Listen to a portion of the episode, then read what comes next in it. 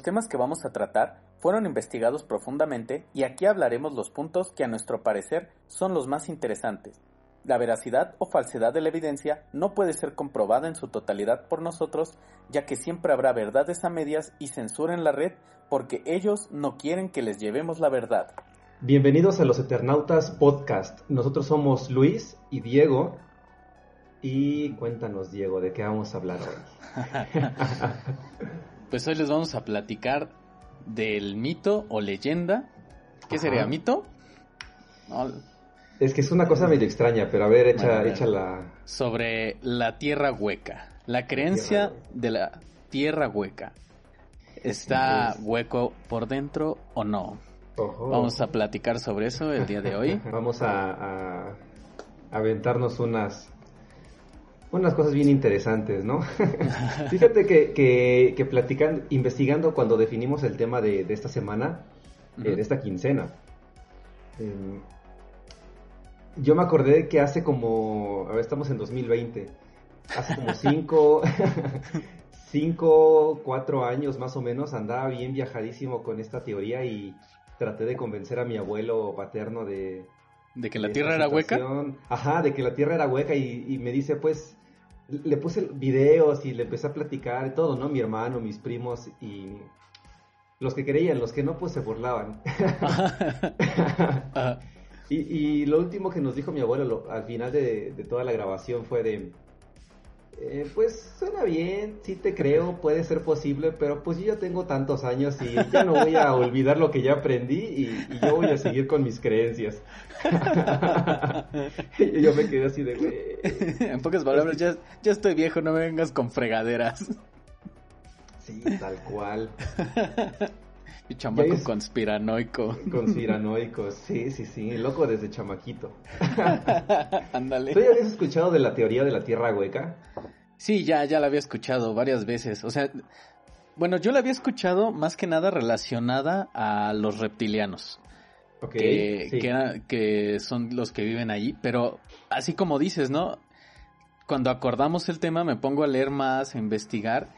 Y, y o sea, eh, me he dado cuenta que está más enfocado a otras cosas, o sea, son, en realidad, eh, la creencia de la Tierra hueca menciona a otras personas distintas a los reptilianos, ¿sí? O sea, hay, hay, hay muchas, muchas cosas distintas, pero a mí, ¿sabes qué?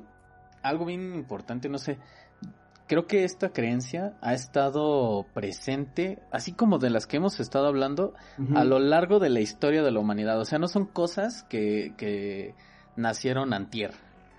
Sí. Porque de hecho, por ejemplo, o sea, de rápido antes de que como que empecemos de lleno.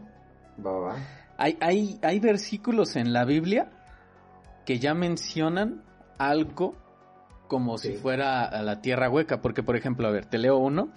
La primera vez que se lee en la Biblia en los Eternautas Podcast. y esperemos que... A ver, vamos a ver, no quiero decir nada. bueno, esperemos que no sea la última.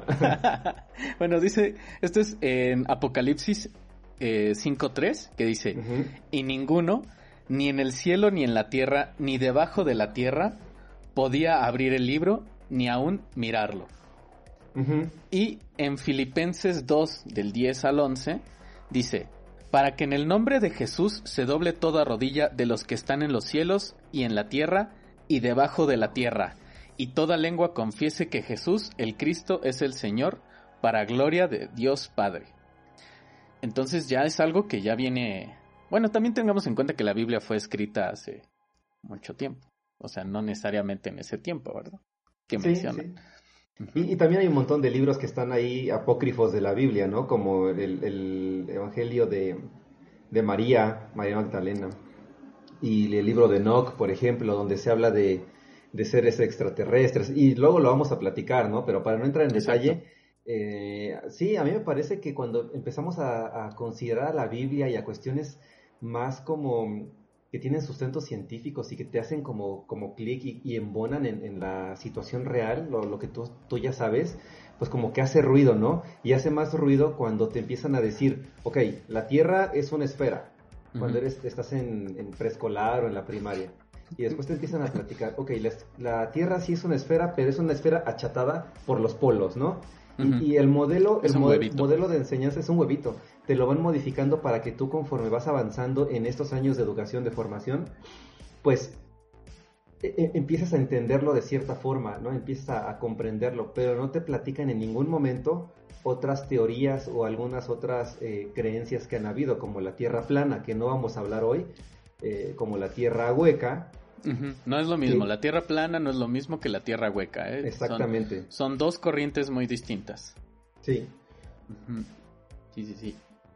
Y, y, fíjate que a mí me llama muchísimo la atención porque más allá de que puede tener sustentos o fundamentos científicos debatibles, la teoría de la tierra hueca te da como para, para fantasear, ¿no? A mí, en lo personal, me da para fantasear. También tenemos libros como el de Julio Verne, de Viaje al Centro de la Tierra, que uh, está buenísimo, en películas, uf.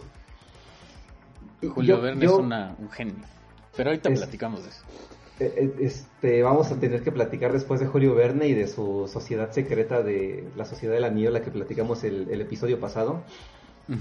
Em, pero a ver, espera, espera, espera, espera, espera, espera, espera, Tengo una pregunta bien importante para ti. Dime, dime. Va. Antes de que empieces, tengo una pregunta bien importante.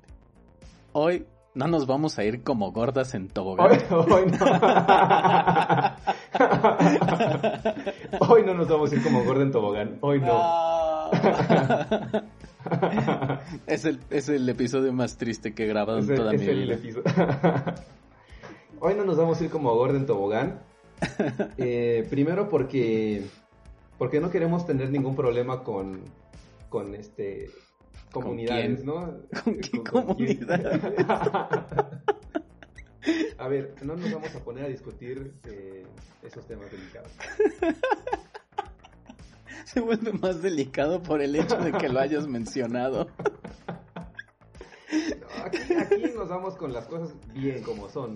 No vamos a, empezar a meternos en temas de ese tipo.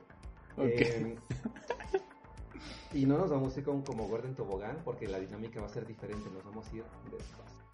Nos vamos a ir despacito. Despacito.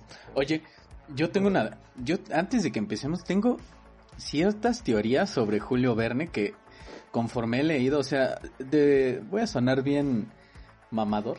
Ajá. Pero ahora sí que desde morro he leído a Julio Verne, ¿no? Sí. Mamador activated.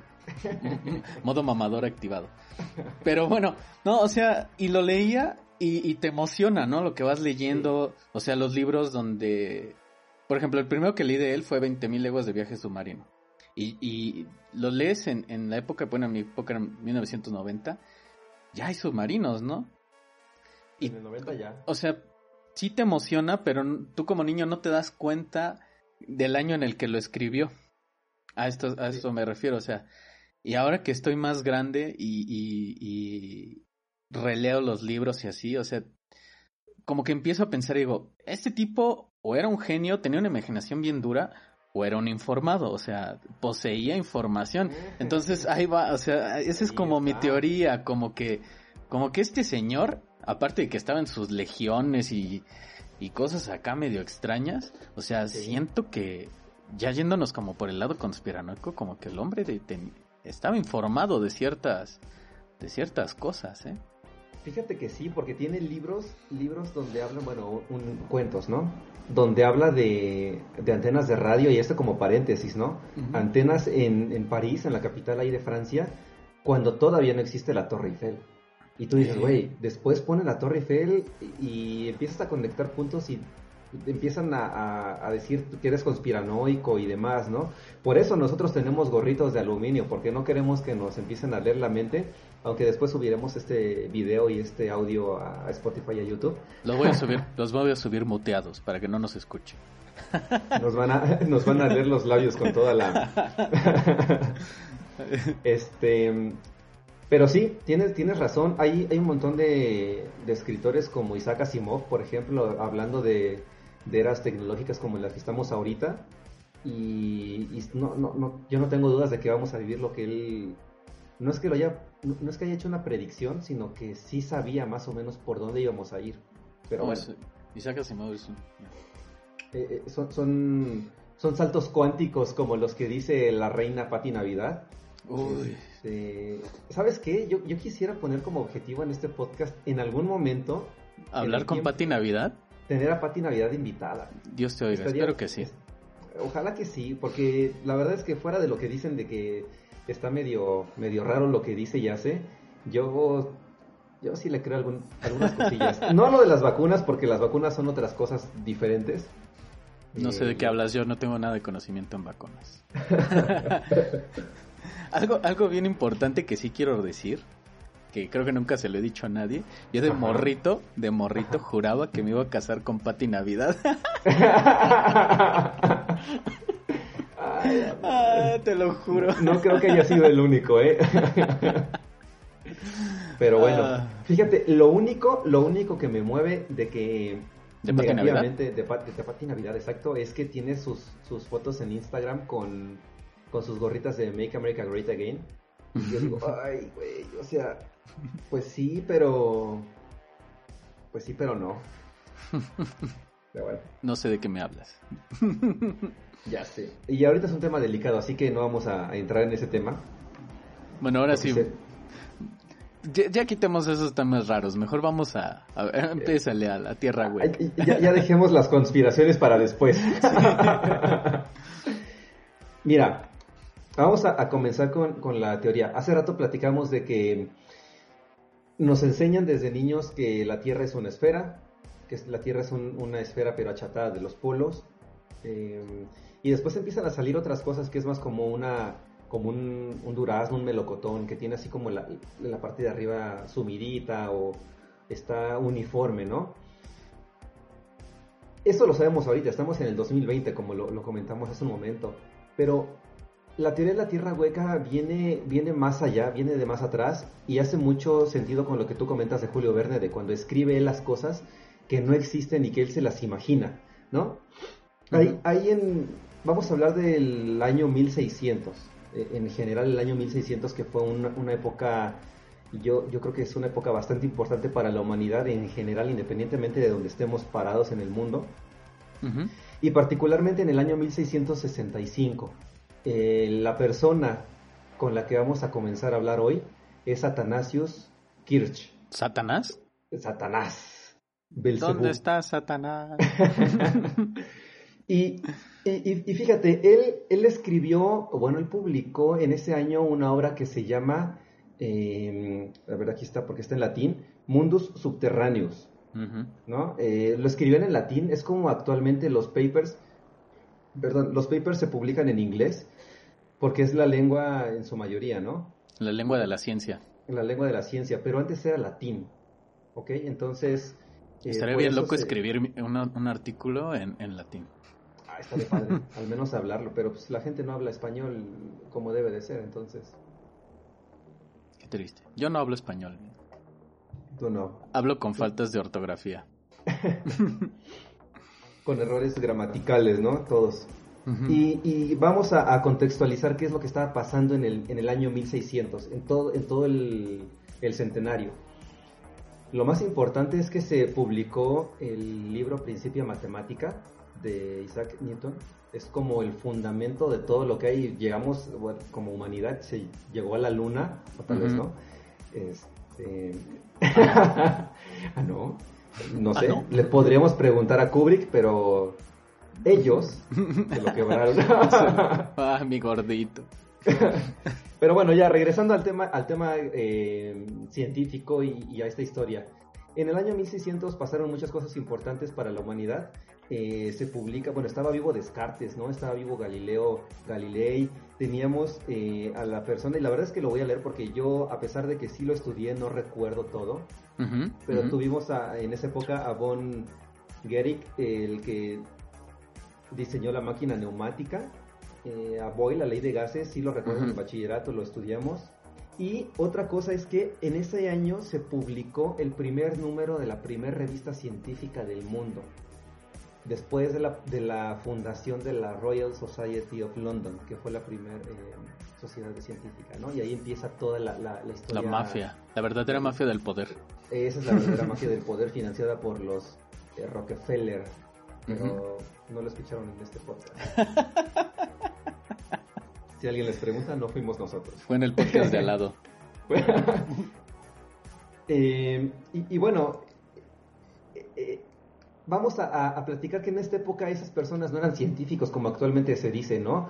No existía la ciencia neoliberal. Existía, este, ¿Había fideicomisos? Había, no, había, fideicomisos, este, no había revistas científicas que te cobraran 25 euros para publicar tu nombre. Em, y, pues bueno, vamos a ver que en esta época se llamaban filósofos naturales, si no es que me equivoco. Em, y tiene mucho que ver con algo que estamos desconectados en este momento, ¿no? La filosofía es, la forma, eh, el, amor a pensar, ¿no? Es lo que recuerdo de, nuestras clases del bachillerato. Eh, ellos se preguntaban mucho, y justo por eso la diferencia entre la época en la que una persona, persona como Newton, que sabía de matemáticas, que sabía de biología, de sabía de óptica, empezó a definir todo, bueno, el fondo el, cálculo, ¿no? con, una persona de esta época en la que se dice científico, pero es un doctor en matemáticas, pues la verdad es que difícilmente va a poder entender algún concepto biológico. Yo digo, yo digo porque te especializas demasiado, ¿no? Sí, te, eh, vas muy directo hacia un, tópico en específico y de ahí como que no sales tanto. O sea, se supone que tendrías que tener todo este background pero sí, sí encuentro muy difícil que, por ejemplo, un doctor en, biología sepa de ecuaciones matemáticas complejas, ¿no? Claro, sí. Cosas así, o sea... Que, que deberían, porque si ellos saben hacer proyecciones del crecimiento de las, de las especies, pues deberían de poder hacer alguna proyección similar, ¿no? Pero el, ejemplo está ahí y, ese es el contexto, ¿no? En esta época de, de esta gente pensante, ah, o sea, que no, que no creo que volvamos a ver... Eh, así de, concentrada en, una zona, eh, existió Athanasius Kirchner. Kircher, Kircher. Y él escribió en ese momento eh, este libro. Él viajó, él viajó a, principalmente en territorio de Italia y viajó al monte Etna.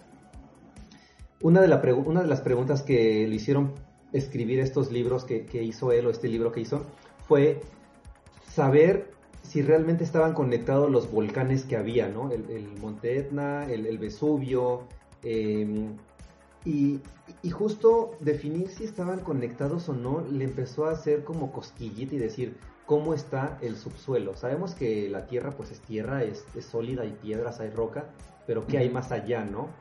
Y a partir de esta época empiezan con todos estos naturalistas, con todos estos filósofos, a pensar cómo está la tierra, ¿ok?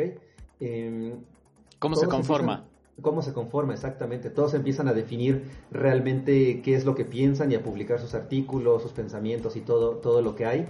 Y dicen, ok, yo creo que la Tierra es hueca, yo creo que la Tierra es sólida, yo creo que la Tierra es una cebolla que tiene un montón de capas que están ahí. Yo creo que la Tierra es una... es ¿Perdón? Ese es Shrek. Shrek es como una cebolla que está lleno de capas. Que está llena de capas. que, fíjate, bueno, luego hablamos de Shrek, que también hay un montón de cosas de Shrek. Pero, a ver, eh, no, no, por, no por decir que la tierra, la tierra es hueca sí o no, la tierra es sólida sí o no, vamos a decir que en esta época esta gente no tenía la razón, porque recordemos que todo el conocimiento de esta época está construido sobre los hombros de las personas que estuvieron antes. O sea, la gente... Elon Musk, con Tesla, con SpaceX, está haciendo todo lo que sabe por principio matemática. Nada más, ¿no? Y si nos vamos a, Pitágoras, a Aristóteles, así. Entonces, vamos a hablar de tres modelos que en esa época estaban definidos o que se creía y que estaban en debate. El primero es, la Tierra es hueca, ¿no? O sea, el globo terrestre está hueco totalmente y no hay nada dentro más que fuego, que también en la era medieval se creía, está lleno de fuego y el fuego este, sale o se despide por los volcanes y así es como se libera. La Tierra, la segunda es, la Tierra es sólida 100%, es una piedra que está en el espacio volando. Y la tercera es, la Tierra es parcialmente hueca, está llena de túneles y de cavidades, ¿no? Si la Tierra es parcialmente hueca, pues ya empezamos a, empezar a, ya empezamos a, a ver que justificas que haya cuevas, que haya túneles. En Indonesia misma hay una cueva bastante grande donde puedes meter un edificio, se puede construir un edificio de 30 pisos, ¿no? Em, los cenotes que hay en, Yucatán, o sea, todo... A ver, tus senos, bebé. Ay, gay, córtate el cabello.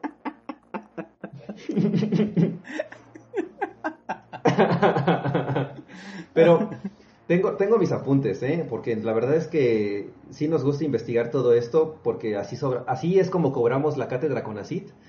Pero... Acuérdense que esto cuenta como cátedras con ACID. Para que la tía Conchis no nos abandone nunca. Para que no nos olvide nunca la tía Conchis. Y esto no es ciencia neoliberal, evidentemente. y, y justo, justo yo creo que empezando con este, este sustento histórico de cómo empieza la gente a pensar que, sucedieron las cosas y, cómo se construyen las teorías, pues nos da como, como fundamento para decir, ok, hay una hipótesis o una teoría que es la tierra hueca y que está en debate con la tierra, eh, la tierra sólida, ¿no? O la tierra plana. En este caso vamos a hablar de la tierra, la tierra hueca y así es como empieza, eh, empieza la historia de, este sujeto. Eh, hay, hay, el sustento de que la, composición de la Tierra o la forma de, ser hueca o la razón por la que es hueca es porque en el, efecto de traslación o bueno, en el movimiento de traslación y de rotación, las fuerzas centrífugas hacen que la Tierra se vaya hacia, hacia los extremos y se empiece a hacer como, una esfera, justamente como un huevo. Pero también está el sustento de que, o la creencia de que hay un sol central. Y ese sol central es una enana roja, una enana, una estrella chiquita, ¿no? Que ahí está volando. Y esa estrella con su fuerza gravitacional, bueno, que no es una fuerza, ¿no? Con la gravedad, está jalando todo hacia adentro y entonces se crean, se crea ese, ese huevo, ese cascarón que está ahí. Y entre la superficie, pues lo que estamos nosotros aquí afuera, viendo las estrellas y demás, pues tenemos nuestra, nuestra gravedad de una forma y por dentro tienen otra gravedad que es menor y por lo tanto hay, hay diferencias en, en la naturaleza. que, que, ya lo platicó Julio Verne en, un inicio, ¿no? Eh, yo, yo, yo, comienzo con esa parte, ¿no? Con ese tema. Pero, eh, bueno, según yo, eh, Julio Verne en sí nos platicaba eh, de cómo viajaron, bueno, en esta expedición, se me fue el nombre, ay, del capitán. Este, viajan de, de Islandia, creo que hasta Sicilia, ¿no? Y Salen por Sicilia, sí. Ajá, ajá. Y que ahí había animales diferentes a los que habitan aquí arriba, que había dinosaurios, de hecho. Sí. Y había, tenían sus propios mares, o sea, todo como está aquí arriba, abajo, pero con dinosaurios. O sea, Jurassic Park dentro. Ajá, Costa Rica, pero adentro de la Tierra. Ajá, con Dios. sí. Eh, sí, fíjate que, que, que, está esa creencia. Yo, yo me acuerdo que cuando lo, lo revisé, eh, hace los años que les dije, también se decía que había entradas en, el Amazonas y esas entradas que... llevaban hasta... No, sí, sí. Dile, dile. Eh, bueno, yo, yo, decía, hay entradas en el Amazonas que te llevan a, civilizaciones de reptilianos, ¿no? Yo me acuerdo que en el episodio 1, no sé si el 1 o el 2, dije que la Tierra no podía ser plana porque si era plana, pues no podían estar los reptilianos, ¿no? Eh, fue un cotorreo normal ahí del podcast, pero, pero no me acordaba. Y, y sí, Sí, encontré varias cosas así. Ahorita que tocas eso de, otra entrada, a ver, se supone, la creencia dicta que hay dos entradas principales que son los polos, el polo sur o el polo norte. Cada uno con un distinto tipo de entrada, uno es de agua y el otro es de tierra. Pero, eh. pero algo, algo a mí que me, que me, que me gusta de esta creencia, no, no que crea, sino que me gusta, es las rutas alternativas para poder entrar. Que hay, hay como diagramillas o mapas que hay varias. Y por ejemplo, unas son la, la esfinge en, en, Egipto. O sea, esa pobre esfinge, mm. cómo le atarragan cosas, ¿no? Como lo decíamos en el episodio pasado, que ahí abajo están este... los mapas de la Atlántida. ajá, cómo llegar a la Atlántida. Y ahora que está este que también es una base extraterrestre, que, y, lo que ahorita digo, ¿no? Que es un camino a entrar. Pero también mencionan que los mayas eh, conocían una ruta y a la cual ellos llamaban Xibalba. Xibalba. Lo cual está bien interesante porque, o sea, si... vamos a platicar de los mayas, efectivamente. Claro, y, Pero... fíjate... Ajá. No, no, no, dime, dime, dime, dime. No, o sea, está bien casual, ¿no? Que eh, de hecho sí, el Xibalba es eh, la ruta al mundo de los de los dioses, ¿no? Si no me equivoco. O sea, si no estoy hablando boludeces. al inframundo, ¿no? También. Pero yo, yo creo que es que ah, a mí lo que me gusta de la teoría y lo que me gusta de todos los temas que, platicamos y que vamos a platicar es que, de que se conectan, ¿no? O sea, jeroglíficos en Egipto que se parecen a, marcas que hay en, territorio maya, ¿no? Por ejemplo. Eh, esculturas en Indonesia que se parecen a esculturas que hay en, el territorio maya. Eh, coincidencia de dioses en diferentes culturas. Aguanta, los dragones, ese tema deberíamos de hablarlo un día. Todas las civilizaciones que jamás estuvieron conectadas hablan de dragones. Sí, Sí, sí, sí. Eso, eso se me hace bien interesante, pero a ver. no nos vamos a desviar más. no nos vamos a ir más. Este, tenemos ese... En, concreto, hay dos entradas principales y a lo largo del planeta hay varias entradas alternativas chiquitas. Chiquitas, ahí están. Y las dos entradas, Polo Norte y Polo Sur. Ahora, eh, si nos ponemos un poquito técnicos, y la verdad es que yo no soy un físico ni soy un matemático de la gran ciudad, yo no soy un matemático de la gran ciudad. pero, eh, pues, perdón, doctor Cerebrón, pero yo creo que ah, después de haber leído tantas conspiraciones, creo que puedo dar una explicación fundamentada y que no es ciencia neoliberal y que esto va a justificar mi cobro de SNI 1. SNI, SNI 18. Creo que la palabra del día de hoy del podcast es ciencia neoliberal ciencia neoliberal.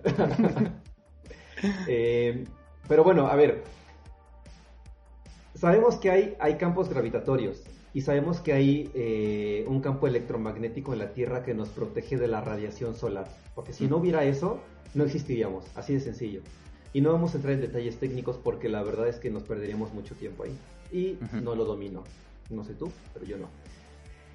Eh, y uno de los argumentos para decir que hay orificios o entradas en el polo norte y en el polo sur es justamente estos aros gravitatorios o esto, este campo electromagnético que está protegiendo. Tú tienes ahí en el fondo una entrada a la Tierra, me imagino que es el polo norte, que se ve medio, medio intensa, pero sí.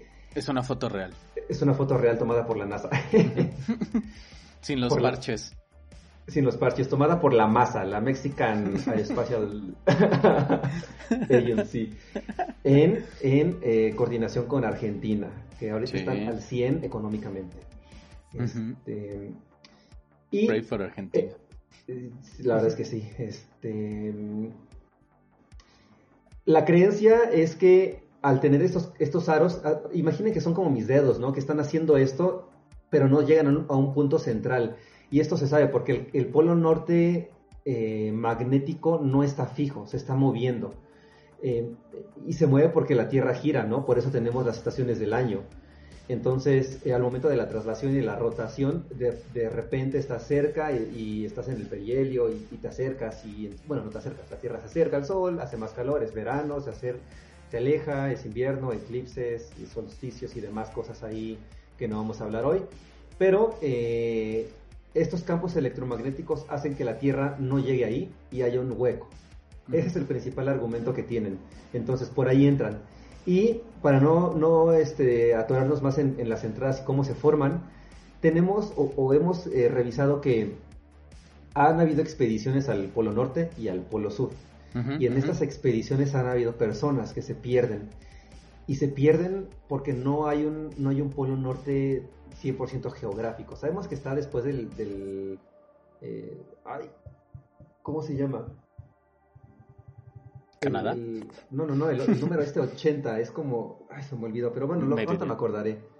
El meridiano, ¿no? Creo que es el 80 o algo así. Em, pero bueno, eh, ahí está, es cartografía. Pasando cierta latitud y longitud de la Tierra en coordenadas, te encuentras con, con que ya no hay nada según.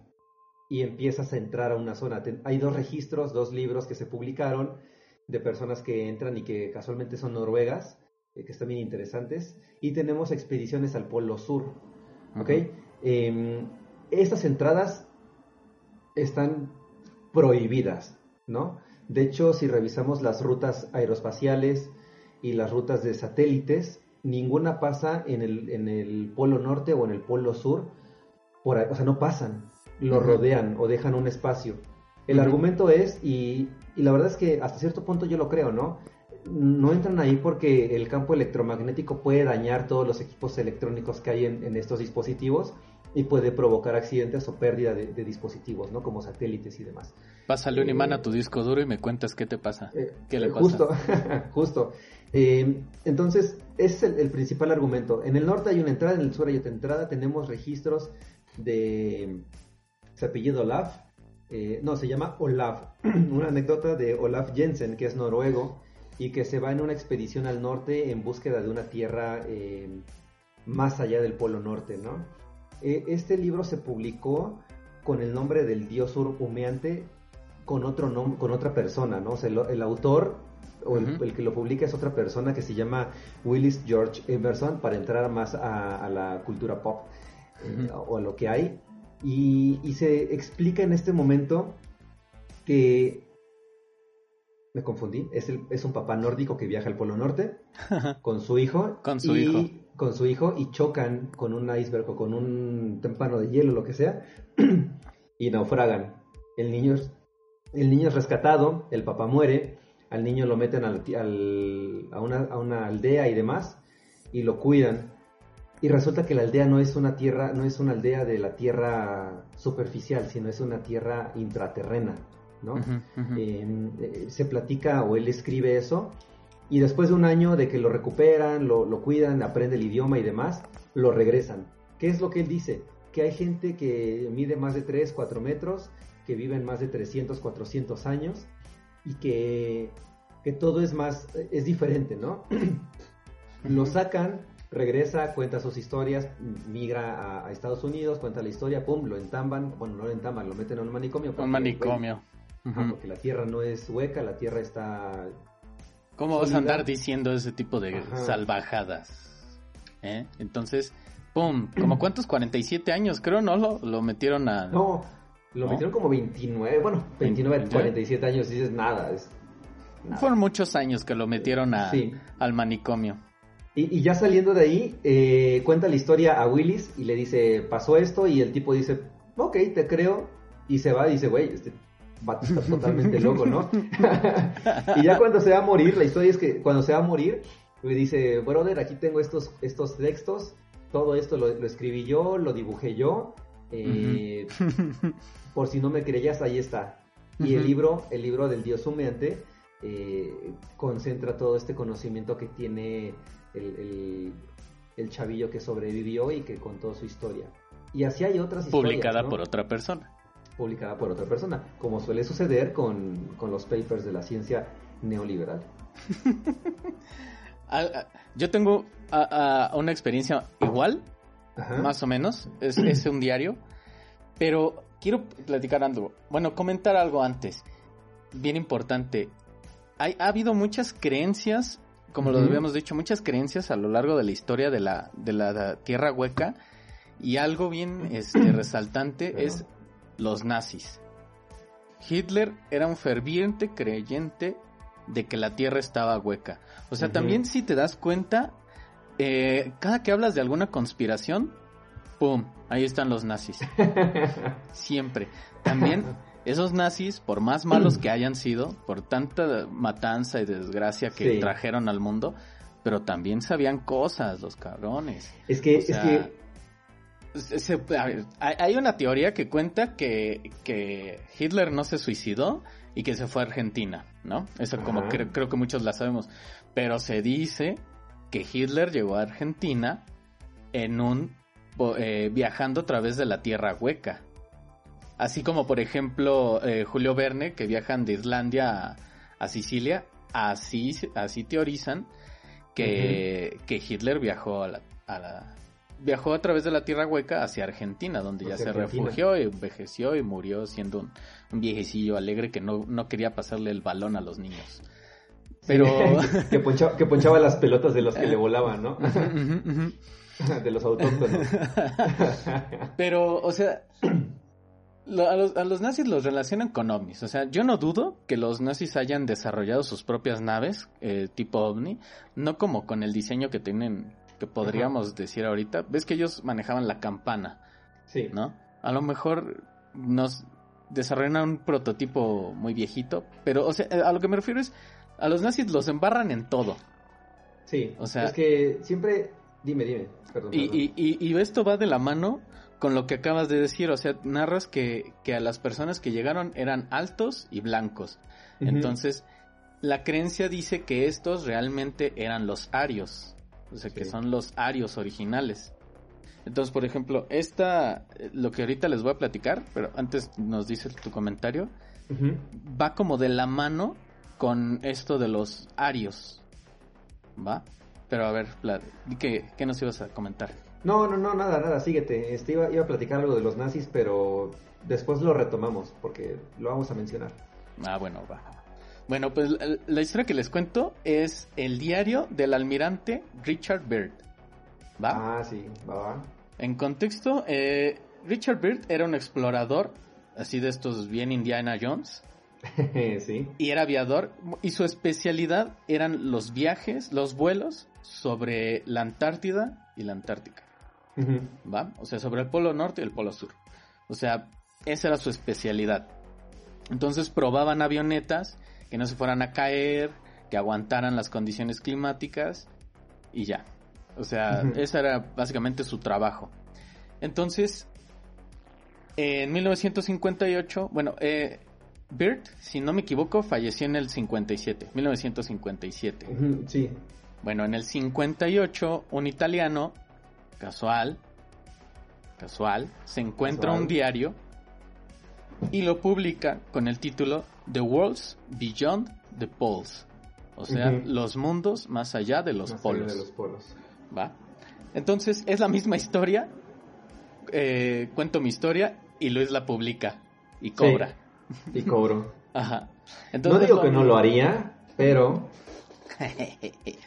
al menos mencióname, ponme ahí como coautor. Guiño, guiño. Como tercer autor. Por favor, un día de menos para meterlo en mi reporte del SNI. Sí.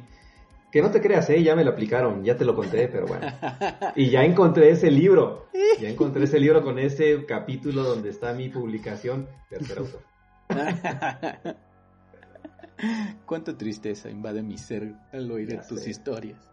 Pero bueno, pero bueno, a ver, este es el diario. Bueno, voy a platicarles lo que narra el diario, ¿va? Ajá.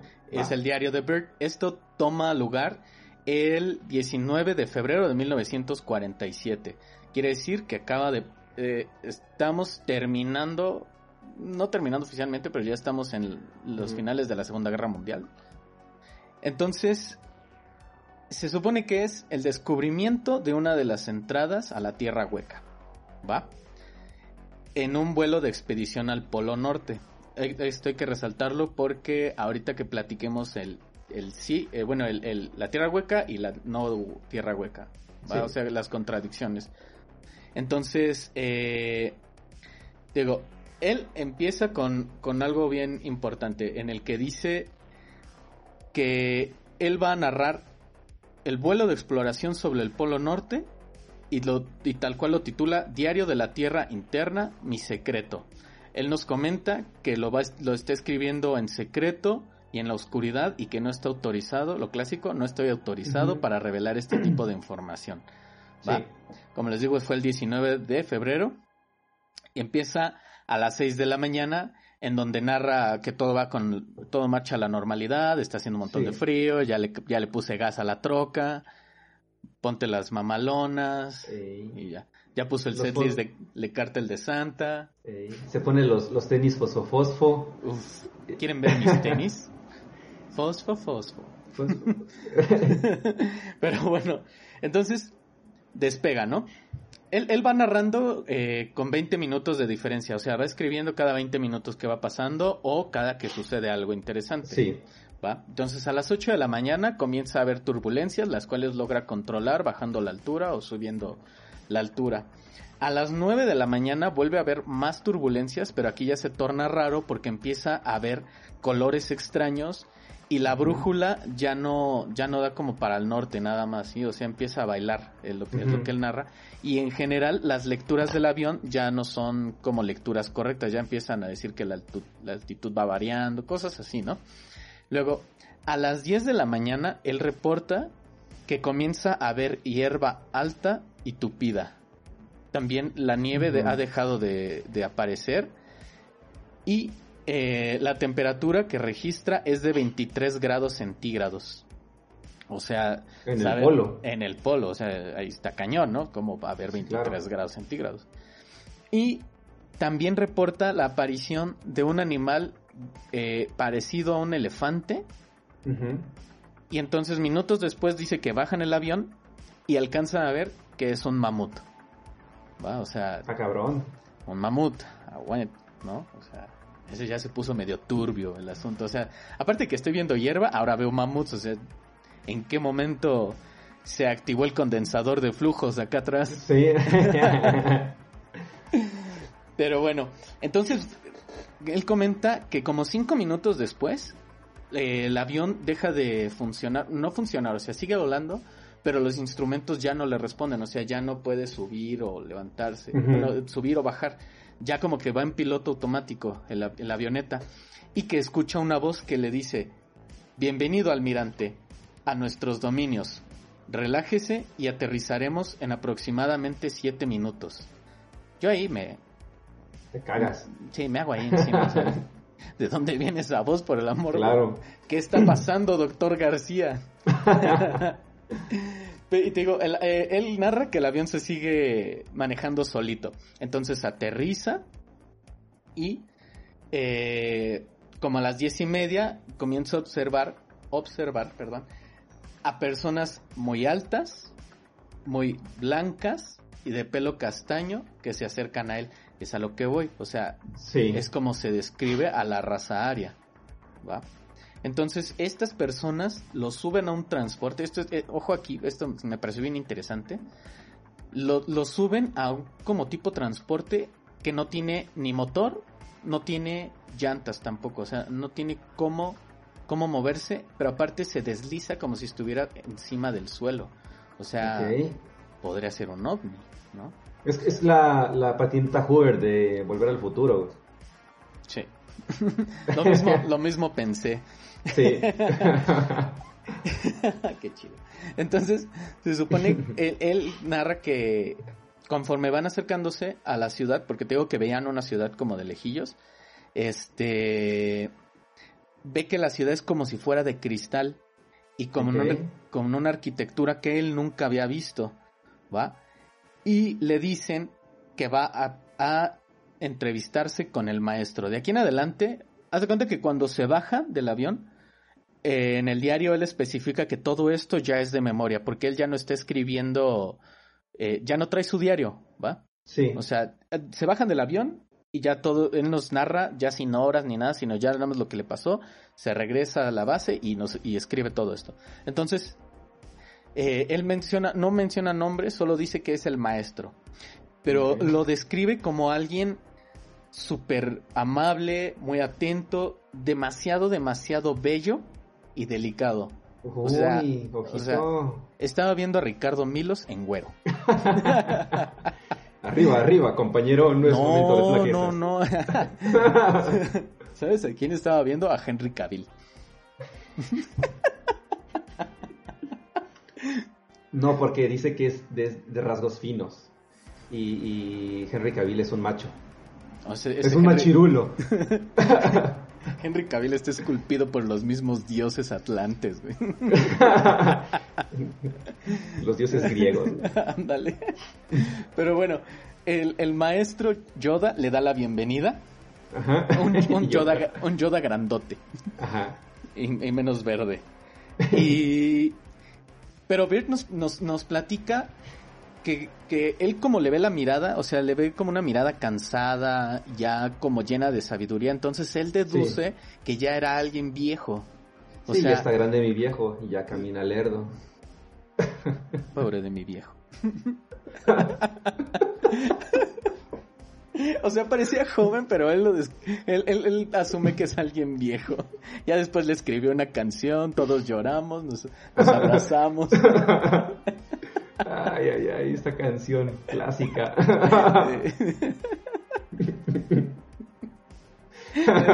Me dieron, ganas de escucharla, la voy a poner. Ahorita que terminemos. ándale.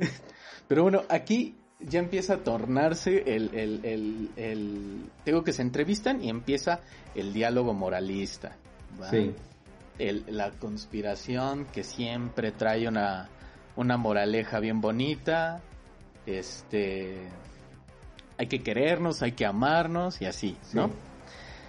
Entonces, el, el, el, maestro, digo, le da la bienvenida y empieza a platicarle que hace no muchos años o tiempo sintieron un estruendo, este, que fue un estruendo muy grande y entonces ellos salieron a investigar. Este estruendo, de lo que nosotros sabemos, es que fue el bombardeo por parte de Estados Unidos a Japón, exactamente en eh, Hiroshima y Nagasaki. Nagasaki. En ese este horrible bombardeo donde muchos civiles murieron. En ese genocidio. En ese genocidio que nadie, que, uy, el gran evento, la bomba nuclear, pero es un genocidio, señores. Es un genocidio de gente inocente que no tenía, ni la debía, ni la merecía. Sí. Si en una guerra no se atacan civiles, ataca a soldados. Sí, de hecho, actualmente, y como paréntesis, tenemos eh, un conflicto armado en, en Armenia y Azerbaiyán y, justamente eso es lo que están haciendo, ¿no? Atacar aldeas eh, armenias y son civiles y lo que quieren hacer es desplazar a la gente para que ya ningún armenio quiera vivir ahí a pesar de que es una zona eh, pues independiente. Eh, pero bueno, no vamos a hablar de, geopolítica en este momento porque eso no es una conspiración, eso es geopolítica y me estoy sirviendo mi cervecita. Va, va, va, aprovecho. Yo aquí tengo la mía todavía, salud. salud, salud. Pero bueno, entonces, a ver. Retomando.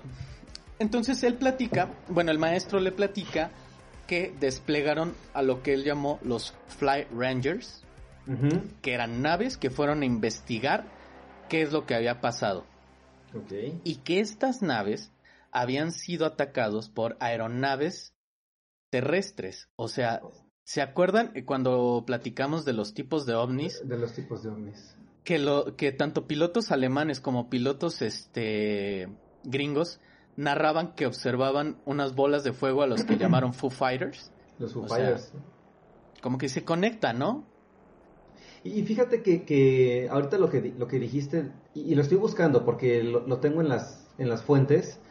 Em, fuentes que les dejaremos el día miércoles. Exactamente. Este, a ver, síguenos en redes sociales síguenos en redes sociales y em, recuerden que nos pueden invitar a una cerveza si les gusta nuestro podcast. Esto lo hacemos porque pues el CONACIT ya nos quitó los financiamientos del fideicomiso y tenemos que ver de qué manera eh, sobrevivir, ¿no? Recuerden que esto cuenta como cátedras CONACIT y, y pues nada, si les gusta, invítenos una cerveza. Todos los podcasts eh, nos aventamos dos o tres cervezas acá mamalonas, entonces invítenla. Eh, los links están aquí abajito para que nos puedan invitar a una cerveza y también de nuestras redes sociales. Y acuérdense que si quieren contarnos una historia, tienen alguna experiencia sobrenatural, paranormal, con extraterrestres, pues pueden escribirnos, mandarnos evidencia o solamente platicarnos su relato y pueden aparecer con nosotros como ya ha pasado con anteriores invitados que hemos tenido. Sí, que justo, perdón, di, di, di, termina. No, no, ya dije, pero bueno. Ah, ok, que, justo lo que vamos a hacer en, siguientes episodios es ya leer los, las experiencias, porque ya nos mandaron experiencias y no las queremos dejar en, el, en el olvido, porque no están en el olvido, no van a pasarse. Eh, ahí las tenemos y las estamos preparando para un momento especial que está preparado para ustedes. Ojo, ojo, ojo. Pronto lo anunciaremos. Esperemos que nos acompañen. Pero a ver, porque ya nos estamos extendiendo muchísimo.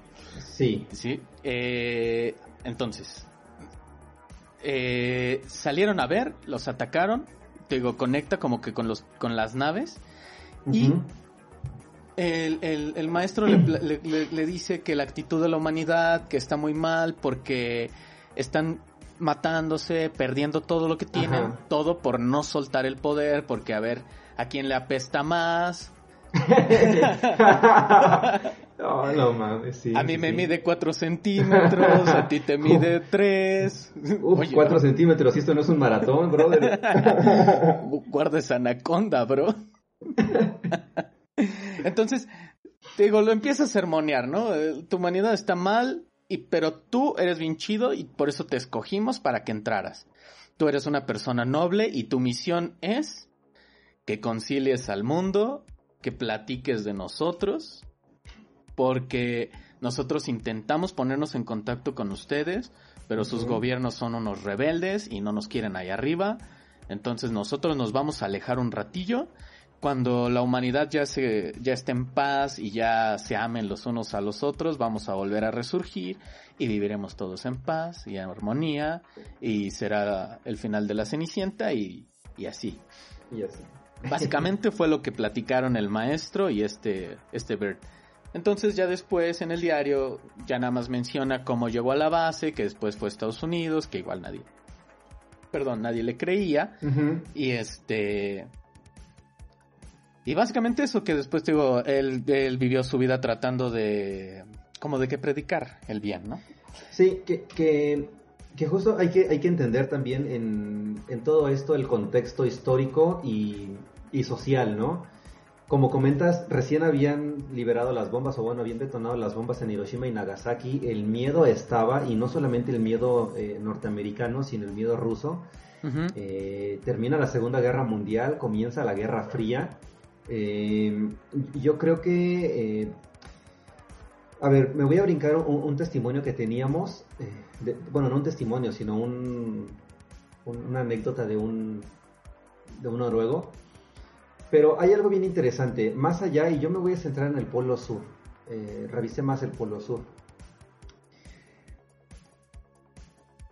El mapa que tengo aquí atrás es un mapa de 1512 donde ya se empieza a escribir o se empieza a mostrar este, la, tierra eh, austral, que es eh, la Antártida. En 1512 todavía no, se descubría ese territorio, de hecho ya está eh, la, parte final más al sur, Tierra de Fuego, Argentina, Chile. este, este... no sé por qué me veo, pero aquí sigo, ¿eh? Sí, desapareciste, pero no hay problema. Así podemos ver el, orificio. Mi orificio. Y, empezamos hablando del contexto social de 1600. Este es el de 1512, 1500.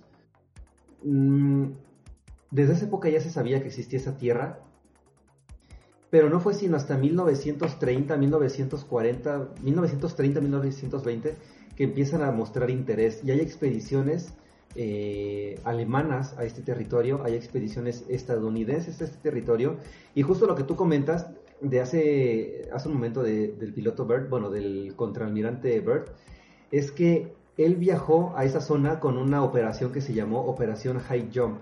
No, aguanta. Y esta... Dime, dime, dime. La, la operación High Jump fue en la Antártida, o sea, fue en el Polo Sur. Ajá, en el Polo Sur. Ajá. sí, sí. sí en el Polo Sur, pero también los alemanes tenían, tuvieron su operación en el sur. Y de hecho, eh, el territorio que ellos reclamaron como suyo se llamaba eh, el territorio de la Reina Maud. A ver, el contexto otra vez social e histórico. Hay guerra y en esta guerra están buscando territorios diferentes para poder hacer emplazamientos militares y bases, ¿no?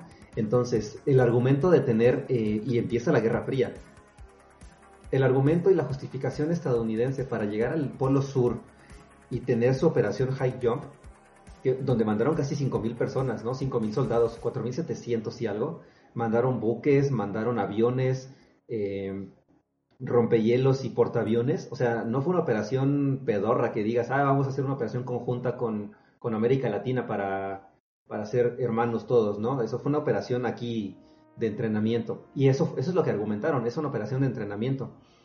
Y dentro de esa operación que ellos tienen, de ese movimiento militar, em, se dice que, es lo que sucedió con, este Bird.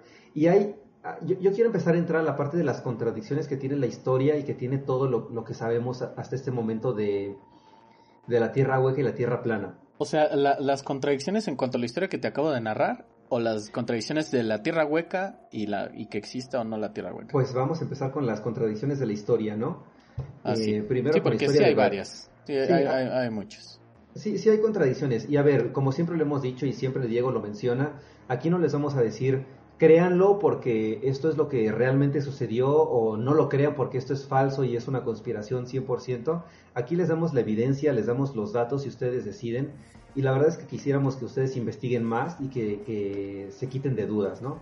Entonces, una de las principales contradicciones es que en 1947, 1946 más o menos, que es la expedición de Bert, donde se dice que entró y, cuenta el diario, eh, se dice que fue en el Polo Norte, pero los registros de Estados Unidos marcan que, él estaba en el Polo Sur. Él estaba en el Polo Sur en esa época. Ajá, entonces eh, esa es la primera contradicción. Ahora, algo que, ya hemos comentado muchísimo y que vamos a seguir comentando cada que hablemos de alguna, alguna este, persona que sea estadounidense, que sea alemano, que sea que no sea de, de México, de América Latina, es que tienen un diario, y eso es cultural. Por eso, por eso incluso en la historia mexicana sabemos qué es lo que sucedió en la guerra entre Estados Unidos y México, porque incluso los soldados, los que van a pie, tienen su diario y escriben, y eso es algo que, nos deja saber qué es lo que hicieron día con día, como Bert, ¿no? Cada 10, 20 minutos escribía. Los instrumentos dicen esto y demás. Ahora, entran al Polo Sur, entran en el Polo Norte. Adentro hay continentes, hay continentes perdidos, son la civilización ariana, como lo dices, e, y entramos a una civilización que se llama, o a un continente que es Agartha, y hace clic con lo que dijiste de, Adolf Hitler hace rato. Se, comenta también que él tenía a un monje budista, ¿no? Hay dos cosas importantes a resaltar. Se comenta la primera que él tenía un monje budista cerca, cerca a él. Y la segunda es que cuando él llega a la India y empieza a platicar las cuestiones de... entra al ejército, ¿no? Como sea, entra con la esvástica. La esvástica se quemó terriblemente, pero el símbolo no es nada malo. Eh, de hecho, en las Olimpiadas que vienen en Japón van a ver que hay, bueno, se va a publicar segurísimo, a huevo se va a publicar esto, hay templos con la esvástica, porque eso es un símbolo de, protección, es un símbolo de cosas buenas que se haya usado para otras cosas, pues ya fue otro pedo, ¿no? La cagaron. Pero entran a este territorio con esta religión y esta gente hace reverencias y lo saluda y lo adopta. ¿Qué es lo que se dice? Al igual que hay túneles debajo de la Esfinge o de la pirámide de Giza o en Yucatán que llevan hacia la tierra hueca, hacia los territorios de la, de la zona intraterrena, es que en el Tíbet y en la India hay entradas.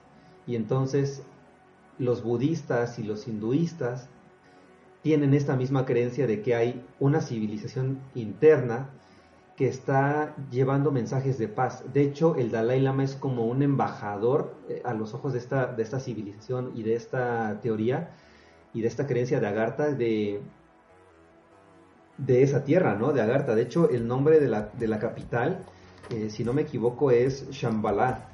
No me acuerdo bien, aquí tengo el nombre, pero es Shambhala. Ajá, Shambhala. Y está conectado con el Tíbet a través de, túneles. Ahora, ¿qué es lo que dicen? Hay una persona bien interesante y, empezando a salirnos un poquito, ¿no? Que se llama Airline Chani, que argumenta de que los Anunnaki llegaron a la Tierra y los descendientes de los Anunnaki son los Anu, que hablamos en el, en el episodio de los sumerios con los Anunnaki, un poquito, y que ellos construyeron las pirámides y las construyeron con tecnología extraterrestre pues, son extraterrestres obviamente, y tenían eh, una cosa que se llama el Arca de la Alianza, ubican a la película de Indiana Jones, ¿no? Que todos los que la tocan, ¡pum!, se la pelan. Entonces, con este dispositivo hacen perforaciones abajo de la esfinge, abajo de la, de la pirámide de Giza, y llegan a la tierra eh, intraterrena donde ellos se meten porque viene el diluvio. Y entonces sellan todas las entradas que hay, se protegen del diluvio y, se protegen, ahí quedan al, al 100. ¿Qué es lo que se dice? ¿no? Shambhala es la capital de Agartha, que es una, civilización que está ahí. eh, el Dalai Lama es un emisario de Agartha, de Shambhala, y hay monjes tibetanos que están viajando adentro de la tierra, fuera de la tierra, en mensajes y están comunicando el mensaje de paz, ¿no? De hecho, uno de los mensajes o uno de los comentarios que le hizo el maestro a Bert, al, contraalmirante Bert, fue, nosotros ya mandamos emisarios a todos los líderes de la tierra y no nos hicieron caso. Sí, sí, sí.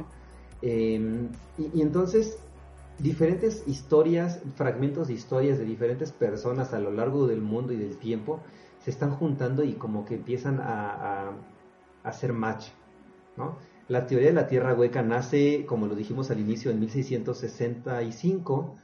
Eh, la entrada de los polos y los registros de libros que hay empiezan desde 1800, ¿no? 1900 con las, visitas de Bird.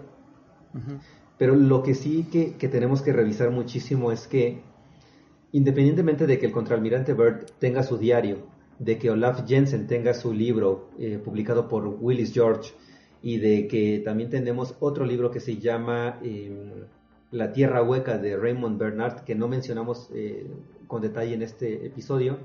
Eh, a pesar de que están esos, esas cosas, también hay fundamentos científicos, matemáticos, que no, no, este, no hacen match, ¿no? Y creo que eso es algo que tú también querías comentar. Sí, sí, sí. antes sí yo. Eh, ves que comentaste como una contradicción de lo de Bernard. O sea, hay otras que van, o sea, esto va de la mano de que empezamos ya como a contradecir por qué la creencia de la tierra hueca. O sea, si se acuerdan, fue en febrero. Pues resulta que en febrero es el invierno en el Polo Norte. Y en el Polo Norte eh, no es como que aquí que hay 24 horas, bueno, sí 24 horas, mm. sino que, que, tenemos ciertas horas de sol y ciertas horas de noche. No, allá es por temporadas. Y en invierno en el Polo Norte no hay sol, nunca sale el sol, ¿va? Entonces su época más fría, entonces él, él no pudo haber volado en, un, en una oscuridad total, porque estamos hablando que es un polo, no hay luz, o sea, literal está todo negro como no hemos visto nosotros. Y otra, otra, este, ¿cómo se dice? otra contradicción. ajá, otra contradicción de esto es el hecho de que, bueno, se dice que Bert, bueno, que, que, este libro fue escrito para eh, desacreditar la creencia de la tierra hueca. O sea, los creyentes en la tierra hueca dicen que esto se escribió para desacreditarlo. ¿Por qué? Porque le han sacado muchísimas, muchísimas, este, eh, errores de, la realidad. Y te digo, uno de ellos bien importante es que el monólogo que se aventó el maestro es lo mismo que se vio en una película que se llamó The Lost Horizon de 1937. O sea, dices, güey, por favor, ten un poquito de imaginación. Claro. Sí, o sea, entonces a eso me refiero. Y por ejemplo, otras, ya, ya como más de la mano, ¿no? O sea, de los creyentes, de, bueno, no de los creyentes, de la creencia de la tierra hueca o de que no. O sea, nosotros sabemos, eh, ya está científicamente, bueno, comprobado, de las capas que posee el planeta Tierra. ¿va? O sea, nosotros vivimos en la corteza, pero abajo de nosotros hay un manto superior, está el manto, después el manto, eh, no, después del manto ya sigue el núcleo externo y después el núcleo interno. Recordemos que cada que vas bajando va aumentando la temperatura y la presión que hay. No la gravedad, porque la gravedad sigue siendo de 9.8 metros sobre segundo. O sea, porque es la misma gravedad para el planeta, ¿no? Pero la presión es distinta. ¿Sí? Entonces, o sea, esto ya se sabe. ¿Por qué se sabe? Por estudios sismológicos. ¿Va? O sea, si, si hoy tiembla de. No importa la gravedad, este, en la escala de Richter. Si hoy tiembla de 4.5 en, en, en, Pinotepa, en, Oaxaca, en, los sensores de Islandia se va a registrar el sismo. Ajá, va, a registrarse el sismo. ¿Por qué? Porque las vibraciones eh, del choque de placas van a repercutir a lo largo de todas estas capas de, tierra, de metal, de lo que sea. O sea, van a seguir vibrando. O sea, y si la Tierra fuera hueca, no, no, no pasa. O sea, es como el sonido no viaja si no hay, si no hay eh, por dónde. Si no hay materia. Ajá, si no hay materia. Por eso en el espacio no hay sonido. En el espacio te va a escuchar gritar. Excepto que estés en el universo de Star Wars, ahí sí se escuchan. ah, bueno, sí, sí, sí, sí, sí. Pero, es que... Sí. Pero entonces ese, es como el, refutamiento básico. No, no puede haber porque el sismo se siente allá. O sea, ¿por qué? Porque las ondas necesitan materia para transportarse y llegar a, al lado contrario.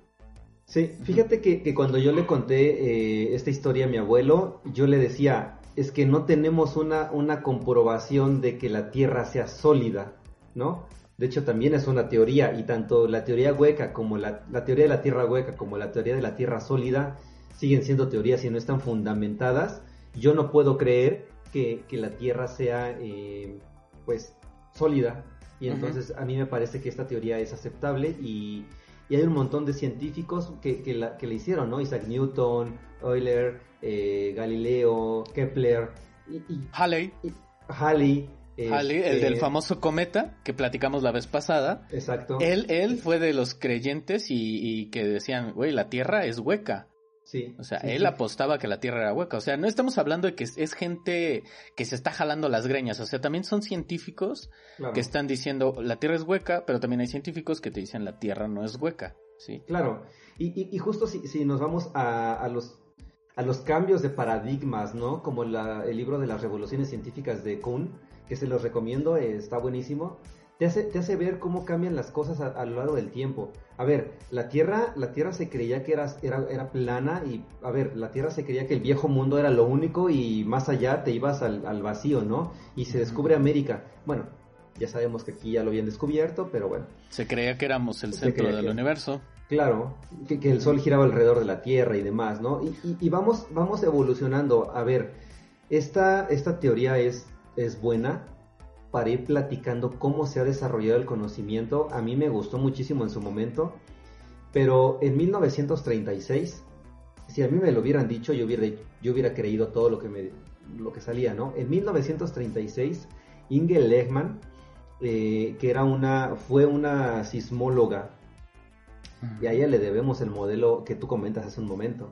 En su publicación P', explica cómo está definido el, manto y la corteza y el núcleo. Y ella dice, el experimento muestra que hay una, una capa, un manto, un núcleo, un núcleo sólido y un núcleo líquido, ¿no? Esto ya lo sabemos.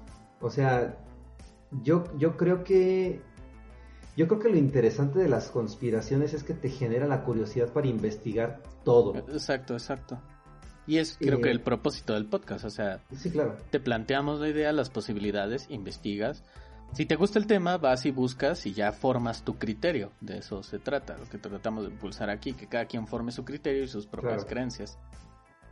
Sí, y, pues nada, eh, yo, yo creo que, a ver, el tema es súper, súper, súper extenso. Yo, yo podría aventarme horas y horas hablando de este tema. Hay un montón de cuentos, un montón de historias, un montón de civilizaciones. Estamos mencionamos por encimita a Garta, pero no mencionamos a Hiperbórea, Hiperbórea no mencionamos a Lemuria, eh, que van a todas, yo creo que todas estas van a caer en civilizaciones perdidas, ¿no? Como Atlántida sí, sí, y Sumeria. Sí. sí, sí, podría ser. Sí los podemos incluir. ahorita que me acuerdo, o sea, sí. podrías decirme, eh, hay investigaciones tanto para, hacia la tierra sólida como la tierra hueca. Sí, sí hay. Y puedes decir, ve, ¿por qué no perforan y ya? Y buscas. Porque se supone que la capa, nuestra capa, la teoría de la Tierra hueca dice que son 80 kilómetros, si no, me, si no mal me acuerdo. Bueno, resulta que lo máximo que nosotros hemos podido perforar, creo que si no, otra vez, si no me equivoco, han sido 2 kilómetros hacia abajo, no. O 12 kilómetros. Ajá, creo que sí, algo. 20, kilómetros. ajá. en Rusia. y de hecho, dejaron de excavar porque estaba haciendo un calor tremendo. O sea, no porque la máquina ya no pudiera excavar, sino porque en verdad la máquina podía dar de sí si el clima lo permitía. O sea, podía seguir excavando, pero ya hacía tanto calor que ya no, ya no se podía, entonces tuvieron que retirarse, pero eso es como lo máximo. Vamos a, dejarles el dato ya mejor, ya, ya así, el dato que es. en las evidencias el miércoles, pero sí, o sea, ya se ha intentado excavar para abajo para ver qué es lo que hay. Sí, sí, sí. Pero, o sea, por, mi parte, mi conclusión es, eh, como dices, está interesante eh, la creencia de la tierra hueca, porque sí, también me gusta. O sea, no soy como yo, yo, yo no creo mucho en la tierra hueca. O sea, yo, yo voy más hacia que la tierra es sólida, como nos lo han dicho. Bueno, nos han enseñado desde la primaria, pero es una, es una creencia interesante. Pueden cambiar las cosas. El día de mañana quizás este, descubran que no, que sí que es una tierra hueca. A lo mejor no habitada, habitable. Este, porque hay que decirlo, se supone que ahí abajo hay un sol, eso sí. Mm, me cuesta mucho creer que ahí abajo hay un sol. Sí. O sea, te creo que tenemos un núcleo de magma ardiente y todo esto. Pero como un sol, no sé. ¿Sí? Pero, o sea, ustedes eh, chequen más del tema. Vamos a dejar las fuentes, vamos a dejar el diario de Bird, vamos a dejar eh, librillos, imágenes, eh, los miércoles de las evidencias infórmense y busquen, o sea, formen su criterio y ya decidan ustedes si creen o no creen. Sí, justo. Y, yo, yo solamente diría, este, ojalá, ojalá si lo revisen todo y, nos comenten qué creen o qué no creen. Yo por mi parte, no me acuerdo si fue 5 o 10 años, ¿no? Pero ya, ya dije qué pasó. Yo sí lo creía. y, y también recuerden, y no, no, no hay que demeritar a la gente que estaba creyendo esto en 1600 porque puta, son 400 años, ¿no? Ni ahorita. Si alguien llega y te dice, güey, la tierra es hueca, pues escúchalo. Pues claro, hay que escuchar a la gente. Este. Recuerden, recuerden también que en estos años, cuando empezó la, la discusión para saber cómo era la Tierra, no se sabía nada realmente. No había los aparatos tecnológicos que tenemos, todo lo hacían con, con lo que tenían al alcance de la mano, ¿no? Y no por decir que Isaac Newton creyó en eso, o que lo definió, lo, lo, escribió, que Halley lo, lo, creyó ciegamente, vamos a decir que todo lo que ellos hicieron no está bien, porque siempre se puede refutar y siempre hay cambios de paradigmas. Eso es lo, lo, más importante, ¿no? Justo. De hecho, el progreso de la ciencia son los cambios en los paradigmas. Porque imagínate que solo creyéramos en lo que ya está dictado, no hubiéramos avanzado como humanidad. Claro. Claro. Simplemente nos quedaríamos igual con la misma idea de que el sol gira a nuestro alrededor y todos somos felices y contentos. Una, una tortuga nos está cargando. Claro. Así como se creía en la era medieval de que el amor hacía girar el mundo y, no realmente, ¿no? Porque de ahí viene ese dicho. Hace unos años no se creía que se podía. Veíamos muy fantasioso poder modificar el código genético y, y el día de hoy tenemos a la hermosa Crisp 9 que va a hacer posible muchas cosas y tengan cuidado, tengan cuidado de los biohackers. En algún punto vamos a hablar de esto. Sí, sí, sí, sí, tenemos que hablarlo a fuerza. Espero que Pati Navidad venga como invitada porque ya viene la época del salto cuántico forzado. Si no han visto la película Gataca, véanla, véanla y nos cuentan, nos cuentan.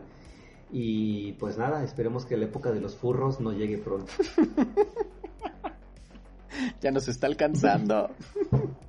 El futuro es ahora, viejo. pues bueno, esto fue todo por el episodio de hoy. Esperemos que lo hayan disfrutado. Y gracias a los que se quedaron hasta el final. Déjenos en los comentarios lo que opinan, si creen en la tierra hueca o no, por qué y por qué no. Y fue un placer haber estado con ustedes. Muchas gracias. Y hasta la próxima. Y hasta la próxima. Adiós. Adiós. Todos los eventos aquí narrados son producto de la imaginación de Luis y Diego. Cualquier parecido con la realidad es mera coincidencia. Escuchar este podcast puede provocar pérdida de cabello y pene.